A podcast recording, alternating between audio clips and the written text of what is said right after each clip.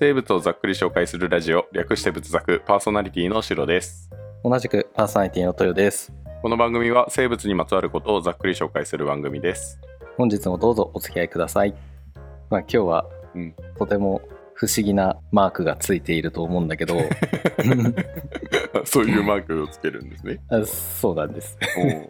まあこっちからお手紙を出したっていうような感じ。出してあリクエストを募ったこっちからっていうような感じ。うん。ーあーなるほどね。そうそう他のポッドキャスターさんに好きな生物いませんか？よかったら紹介しますっていうような自分たちのそう宣伝にもなるしみたいなので行こうかなって思ったんだけどうんお便りがすごいありがたいことにとても嬉しいことに めちゃくちゃ来ておりはい。そんなことをする必要がなかったということでね。そうなんです。うん。ね。なので今回一発目で試しにねうなんか迷惑のかからない範囲でやってみたいなって思ったんで、うん。まあ、ポッドキャストウィーケンドポッドキャストをやられているねあのナミコさんとナナさんにお便りを出したんだよね、う、うん。んそうそしたらナミコさんがアルパカで、うん。ナナさんがご自身で飼われているカニヘンダックスフンドがお好きということをね番組内で紹介していただいたんで、うん。じゃあそれを紹介しようということで、はい、はい。このお手紙送ったのがですね、えー3月。のだいぶ先になっちゃったってそう。いう。ね。はい。でこれをあのナナさんとナミコさんがポッドキャストで取り上げていただいたのが4月1日うん、なので、こっちからお便りを送って おきながら紹介がもう9月かな ?9 月になるっていう。いやー失敗したぜって思って。そう、ちょっとね、他の番組でも一番組だけ2人のパーソナリティでやられている番組に送ったんですよ。うん。だいぶ先にはい。なっちゃいます。なので、それもね、うんはい。ね、ちょっと怖かったんだよね、そのお便りが来なくて、あどうしようかなってなったらどうしようって思って、うん。あそう。だったらこっちから聞くのありだなって思って 思いつきでねやってみたらね、うん、うん。あの無用な不安っていうかね心配でした、はい。ありがたいことにね。うん、まあね今回あのポッドキャストウィークエンドポッドキャストうん。に送ったのもね今度10月1日に行われるね、ポッドキャストウィークエンドという、ポッドキャストのイベントがあるんですよね。はい。まあそれも近いということでね、うんでしかもちょうどちょうどな感じだよね。そうね、1ヶ月前ぐらいになるのかな？うんうん。うん。ねいただいていたお便りを順にこう進んでいったらちょうどうん今回このカニヘンダックスフンドから、あ、うんよかった。ポ紹介できるッドキャストウィークエンドの後にならなくてよかったね。そうだね、うん、それが一番それ良かっただけはよ。それだけはせめてものね。ね本当に。うん。なので下北沢のボーナストラックというところでね10月1日土曜日に行われるイベントなのでぜひはいはい、でねポッドキャストをやられている方がこういろんな出店をするんだけれども、うん。そう僕らもちょっと応募したんだけれども出店することはちょっと難しかったんだよね、うん。だけど無人ブースに出店することがうん。決定しましたはい、はいやった。ありがとうございます。ありがとうございますだよ本当に ね 無人ブースっていうのは、うんなんか物だけ置かせてもらう場所ですよね。そうです、ううんステッカーなり名刺なりね、うんなんだりっていうのをうん。まあ1種類だけ置いていいですよっていうのが来たのでうん。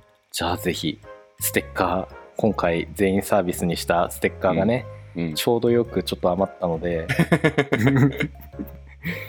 ねそれを置こうかなと今考えていますうん、じゃあ今回ちょっと応募が、まあいろいろな事情でできなかったよっていう人は、ぜひポッドキャストウィークエンドに来ていただければ、仏作ステッカーがもらえるということですね。かもしれないうんだけど あんまりもう余ってなくてうん。んとね30枚だけ置こうかなと思ってるんですああ、よなるほどね。結構限定品になりますね。そうそうだけどそれでもあともう少しだけ在庫があるのでうん。当日に、まあ、僕も行きます。ポッドキャストウィークエンドは、うん、はい。何時に行けるか分かんないけどね、うん。はい。なのでフラッと行ってその枚数を見てあちょっともう足りないなとかあ全部はけちゃったなって時はこっそり5枚ぐらい置いとくんで。そんなに多くなかった。追加で。そうそう。でももう本当に余らなくて。うん。そうまあそんな感じでねこっそり置くので、ううん。んはい。じゃあこっそり置いてる人を見つければそれがトヨということですね。あそうだね、うん。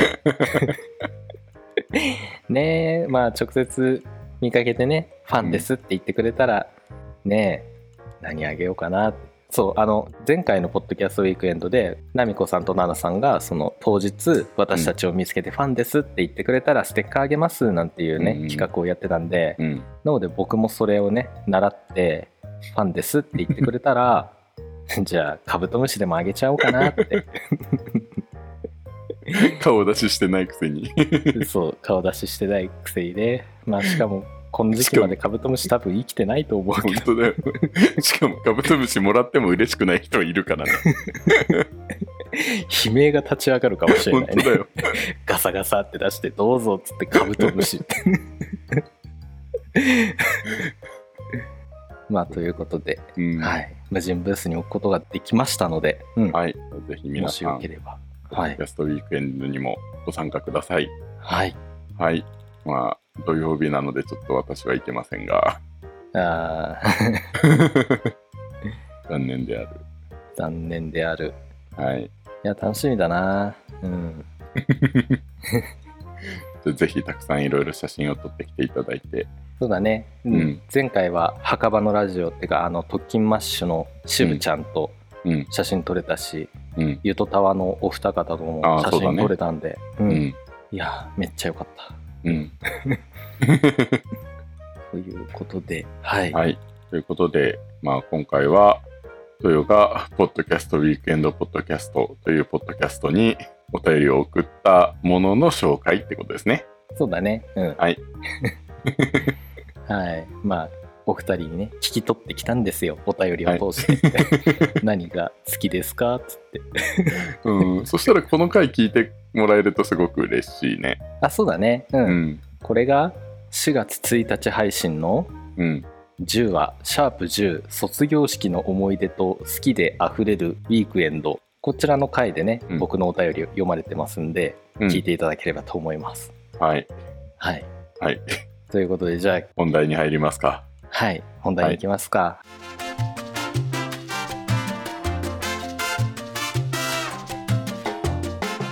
今日は何を紹介するんですか？はい。じゃあ今日は、えっ、と、ナナさんの好きな生き物というか、まあ、飼ってる生き物、カニンヘンダックスフンドを紹介します。おこれせっかくね送ってここで紹介するわけだからねうん。勝手に座席番号を 付与しようかなって思うんだけど もうなんか、強引な部活会員みたいな感じですか？そうだね。めちゃくちゃ強引。ちょっと一回でいいから来てみなよ、つって部室に連れ込んだらもう最後に入部確定みたいな。そうそうそうそう。そうだね。じゃあもう、はい。ただもうここで紹介してしまうからには座席番号をつけざるを得ないということですね。そうだね、うん。はい。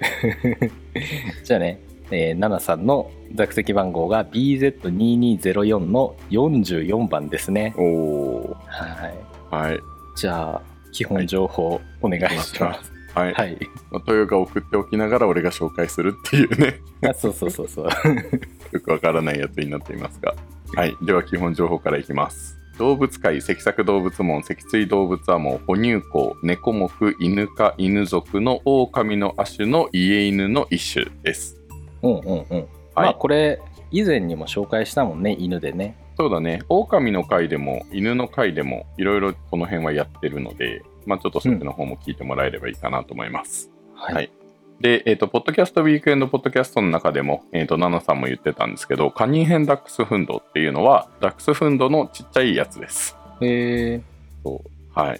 聞いたことあるカニンヘンダックスフンド？ー、ないねカニン編ってなんだって思ったそうだよね。なんか、ダックスフンドは聞いたことあるし、ミニチュアダックスフンドまで聞いたことあるじゃん。うんうんまあ、正直そこの違いすら分かってなかったんだけど、もう一個いたっていう感じだよね。うんまあ、まず、ちょっとね、カニンヘンダックスフンドを言う前に、ダックスフンドからちょっと紹介していきます。おはい、まずこれ多分聞いている人もどっちって思いながら聞いてる人もいると思うんですけどダックスフンドかダックスフントかっていう問題なんですよ。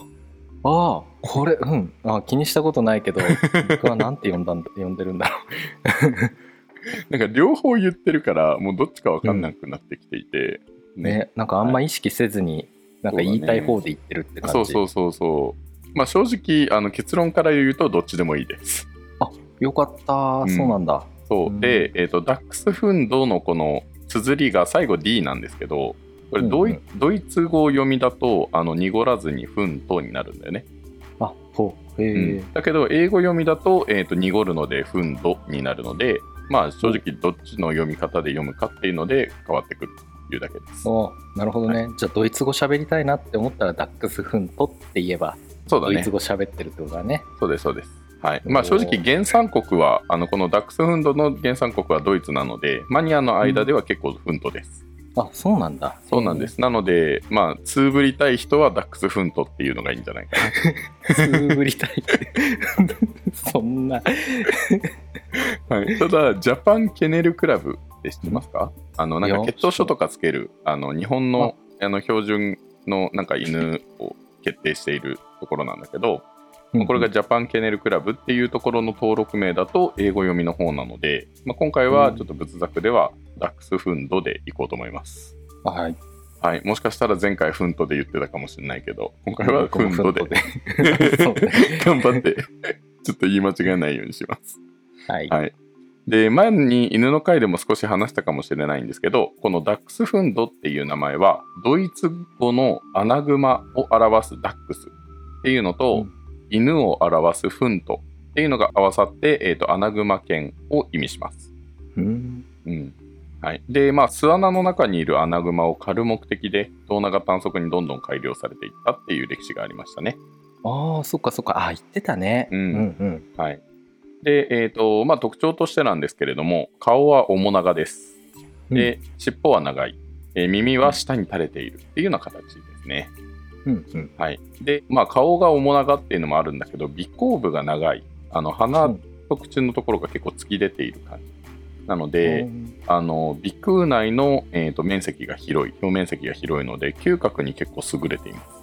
ああなるほど、うん、だから穴の中にいる、ね、アナグマを探すわけだからやっぱ匂い探してって感じなんだろうね、最初はね、うん。うん、でこのダックスフンドの毛質っていうのは大きく分けて3種類あります、うんはい、毛が硬く短く、まあ、滑らかで光沢があるのが特徴のスムースヘアドっていう毛質、それから毛質が柔らかく光沢があって長いロングヘアドっていう。そうれから眉毛の部分だけ毛深くてそれ以外は短くて粗い剛毛で覆われているワイヤーヘアドです。うん。はい、へええ眉毛が毛深い。ちょっと すごいすごいビジュアルを今イメなんかねージしてるおじいちゃんみみたいな感じ。おじいちゃんみたいな感じ。はあはいはいはいはい。わしゃーってなってる感じだね。あまあそこまででもないんだけどそうね、うん。まああの他の毛が全部短くて顔のあたりがちょっと毛深いみたいな感じですね。うん。なので、まあこれ、どれが多いかなっていう感じかな。まあ大体、スムースヘアドとかロングヘアドが多いんじゃないかな。うんうん。うん、ダックスフンドって言えば。俺はなんか、スムースヘアドのイメージが強かった。うんただ、買いたいのはロングヘアド。おうちょっと毛が長いやつの方が好きっぽい、俺は。あそうなんだね そう。はい。で、ダックスフンドはサイズによって3つに分かれていて、普通のスタンダードっていうのが中型犬になります。うんそうで、ミニチュアが、えー、と小型犬。うんうんうん、で、超小型犬のカニっていう3つです。超小型犬をカニーヘンって言うんだ。そう。なので、まあ、ダックスフンドの中でも普通のサイズ、ちっちゃいサイズ、さらにちっちゃいサイズっていう感じだね。ああなるほどね、大きさのグレードを表してたんだね。そうですね。カニーヘンって、はい。うんで、ジャパンケネルクラブの規定では、体重が9から12キロのものがスタンダードと呼ばれています。ほうほう。うん、で、生後15ヶ月を経過した時点で体重が5キロ以下、胸囲が35センチメートル付近っていうのがミニチュアダックスフンド。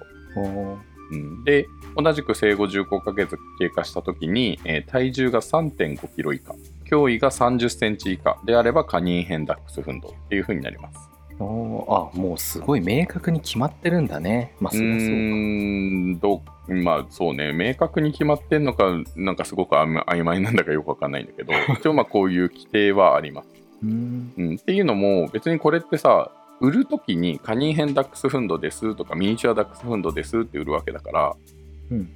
結局そんなに生後15ヶ月経つ前に売ったりするわけじゃん。ああそうかそうか。そう。だからその時点では生後15ヶ月にどのサイズになるかわかんないので、ああうん。まあ、これはこの後話すけど親でちょっと決まってるんですよね。ううんんまあ、とにかくちっちゃいダックスフンドってことなんですけどあのこの血統症さっきあの親で決まるっていうふうに言ったけどミニチュアダックスフンド同士が親だったらミニチュアダックスフンドとして売ります。あ銅があれでも？福井が？あ脅威が違っても？そう。まああの生まれた時点ではそういう感じ。なるほどね。でカニヘン同士だったらカニヘン。うん。でミニチュアとカニヘンの子供であればミニチュアとなります。あーなるほど。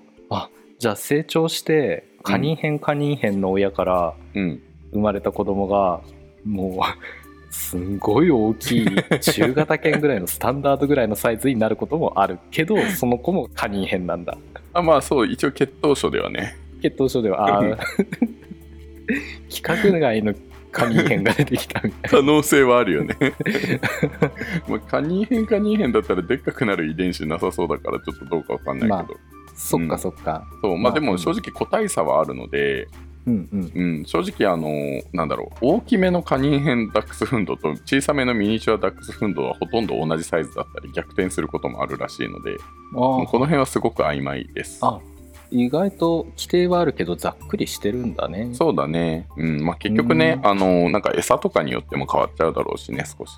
ああそっかそっか、うんで、えーとまあ、成長を見ながらあの、まあ、これが血統書だから生まれた時につけられるものなんだよね、うんうん。うん、なんだけど、えー、と成長によってやっぱミニチュアからあの意外とミニチュアだと思ってたら全然成長しなくてってなった時にあのうん。カニンヘンに変更したりとか、おう。またカニンヘンだと思ってたら割とでっかくなったからミニチュアに変えたいってなった時に血統書を変えることも可能だと。認められる血統書書き換えられるんだうね、ん、多分その場合は、えー、と多分このサイズで規定されてるんだと思うんだけど。ああなるほどね、ううんん、うんうん。っていう感じですね。っていうのもカニンヘンダックスフンドの方が若干相場が高いっていうああそうなのんだ。があるからなんですね。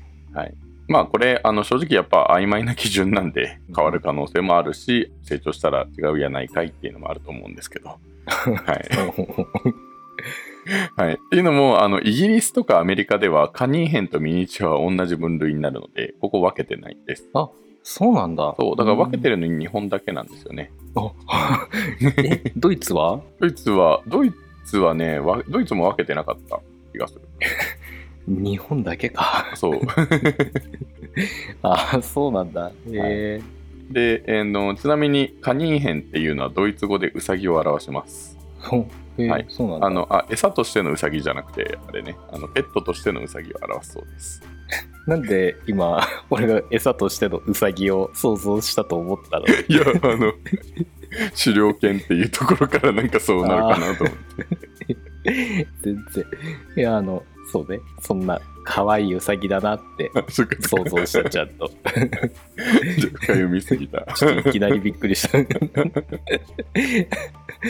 餌としてのウサギであのまあちっちゃくて可愛いっていうのが結局前面に押し出た感じ。なのでウサギですね。ああなるほどね、うんうん。はい。で、えー、と性格は陽気で元気。友好的で好奇心が強くやんちゃで気の強い性格です。おはい、なので、犬として飼ってるとやっぱ嬉しい感じかな。すごい構ってくれるというかで、えー、とミニチュアダックスフンドとかスタンダードと比べてもあのとても活発で身軽で瞬発力もあります。うんただ一方で独立心もあるし堂々としているところっていうのはやっぱさすが狩猟犬って感じですよね。ううんん。まあそうカニンヘンであってもすごい堂々としてああ、る。うん。ちっちゃくてもねそう。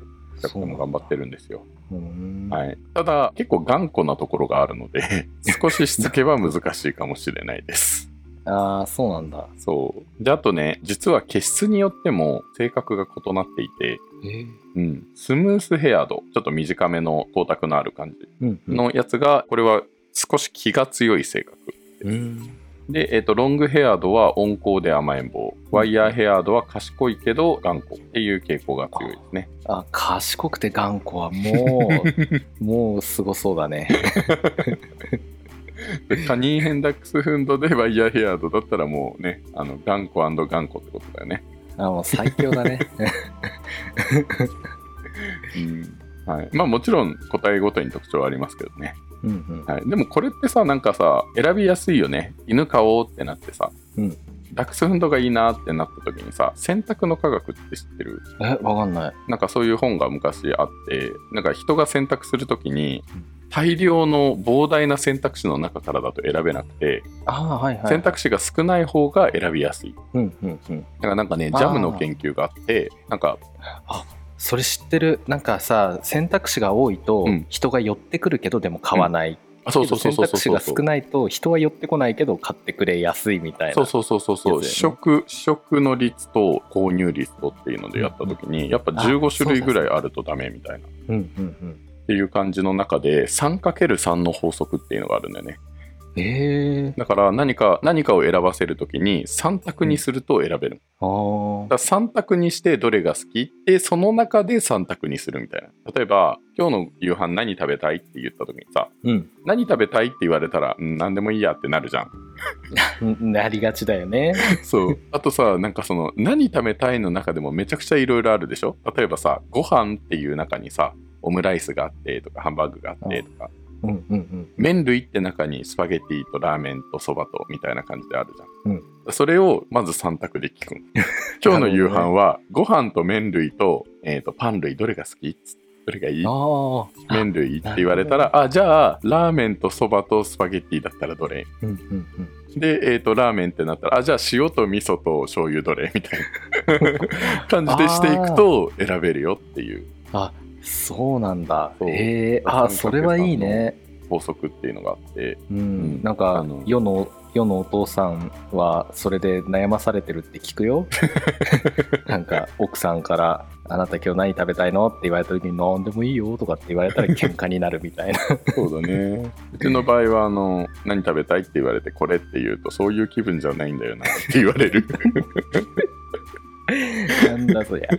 じゃあ決めてよっていう。っていう。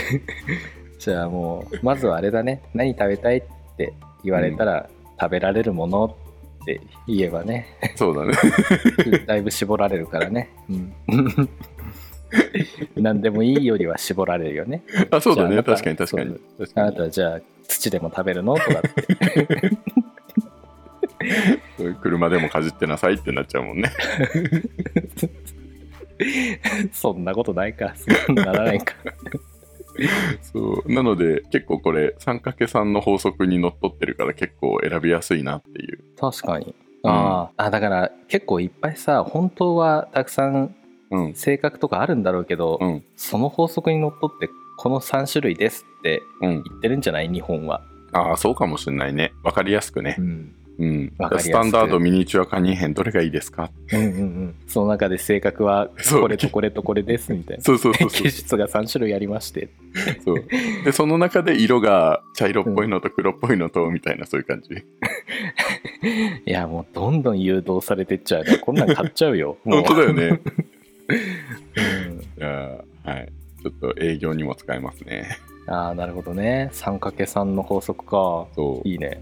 詳しくはあの選択の科学っていうのをちょっと本で出版されてるんでぜひ見てみてください、はい、経済行動学で読んだかもそれ。ああそうね。経済行動学の話なんかなそれがもしかしたらかな。うん。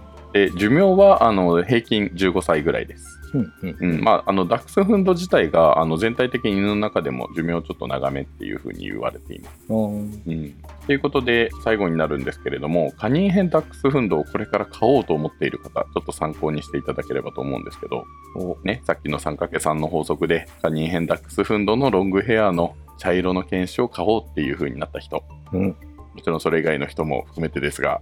はいはい。あの、まあ、やっぱ超小型犬なんで、小さいので、スペース的にマンションとか、そういう集合住宅でも飼いやすいです。うんうんうん。ただ、狩猟犬なんで吠えます。おおはい。なので、ちゃんとしつけはしっかりしないとですね。ああ、はいそうだねそうあと、これ、ダックスフンド全体でそうなんだけど、まあ、小型犬全体でそうだし、あの超小型犬のカニンヘンダックスフンドは特になんですが、小柄だと地面に近いんだよね。あー、そうなのでそれ聞くね。んんそう、なんで、あの気温の変化がすもろに受けちゃうので、夏場、外の散歩とかっていうのは、ほとんど暑さを感じてる場合が多いです。なんで、そうだよね。そうだからちょっと気をつけてあげてほしいのと、まあ、脱水にもその分なりやすい。しそっかそっか。そう、冬は逆に寒く感じやすい。ああ、いうん。や、そっか。だって今年もそうだけど、うん、夏場のアスファルトなんて言ったらもう、もう、やばい。よね。本当にやばい。うん、マジ。焼肉できると思う、そこで。